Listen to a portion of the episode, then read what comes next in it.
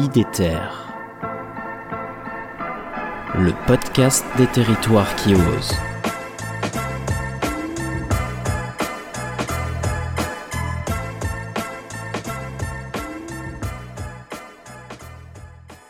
Bonjour, ravi de vous retrouver pour cette nouvelle capsule qui met à l'honneur un livre de 135 pages qui permet de comprendre le climat.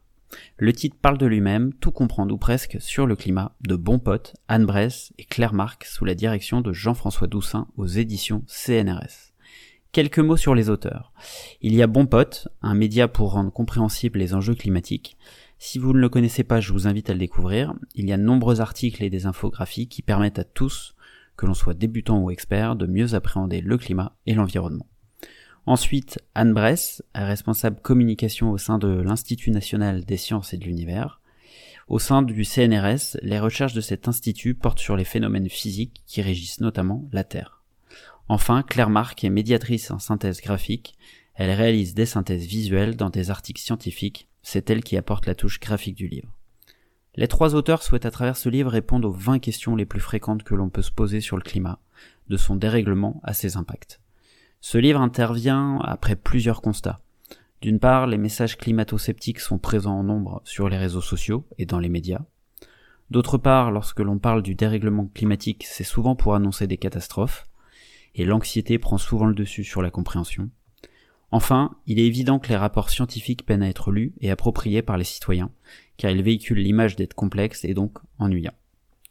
Devant toutes les questions que madame ou monsieur tout le monde peut légitimement se poser sur le climat, ce livre vise à donner du sens et à transmettre les dernières réponses scientifiques sur un ton toujours abordable, parfois léger et humoristique.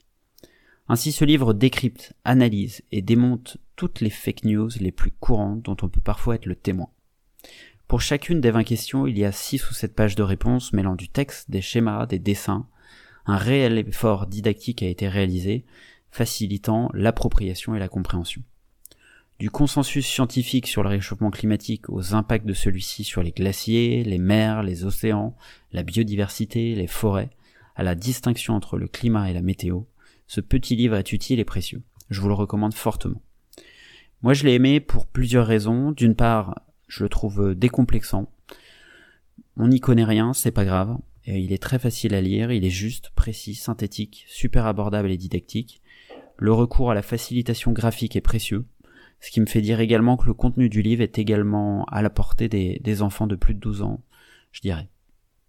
D'autre part, en le lisant, on bénéficie de 150 années de connaissances géophysiques, on embarque à bord du travail des scientifiques pour explorer notre environnement, son passé, et pour prédire notre avenir. Donc notre rapport au temps s'envoie modifié et euh, devant tout ça, ça rend humble, je pense. Enfin, toute connaissance doit être partagée, il vous sera donc plus facile de répondre aux fake news, aux approximations, aux doutes que certains formulent devant les travaux scientifiques. Je l'ai lu la première fois d'une seule traite pour cette capsule. Mon conseil, si vous pouvez vous le permettre, c'est de lire chaque jour une question. Je pense que ça facilitera grandement l'assimilation du contenu. 20 questions, 20 jours. Donc, tout comprendre ou presque sur le climat de bons potes Anne Bress et Claire Marc sous la direction de Jean-François Doussin aux éditions CNRS. Je vous souhaite une bonne lecture.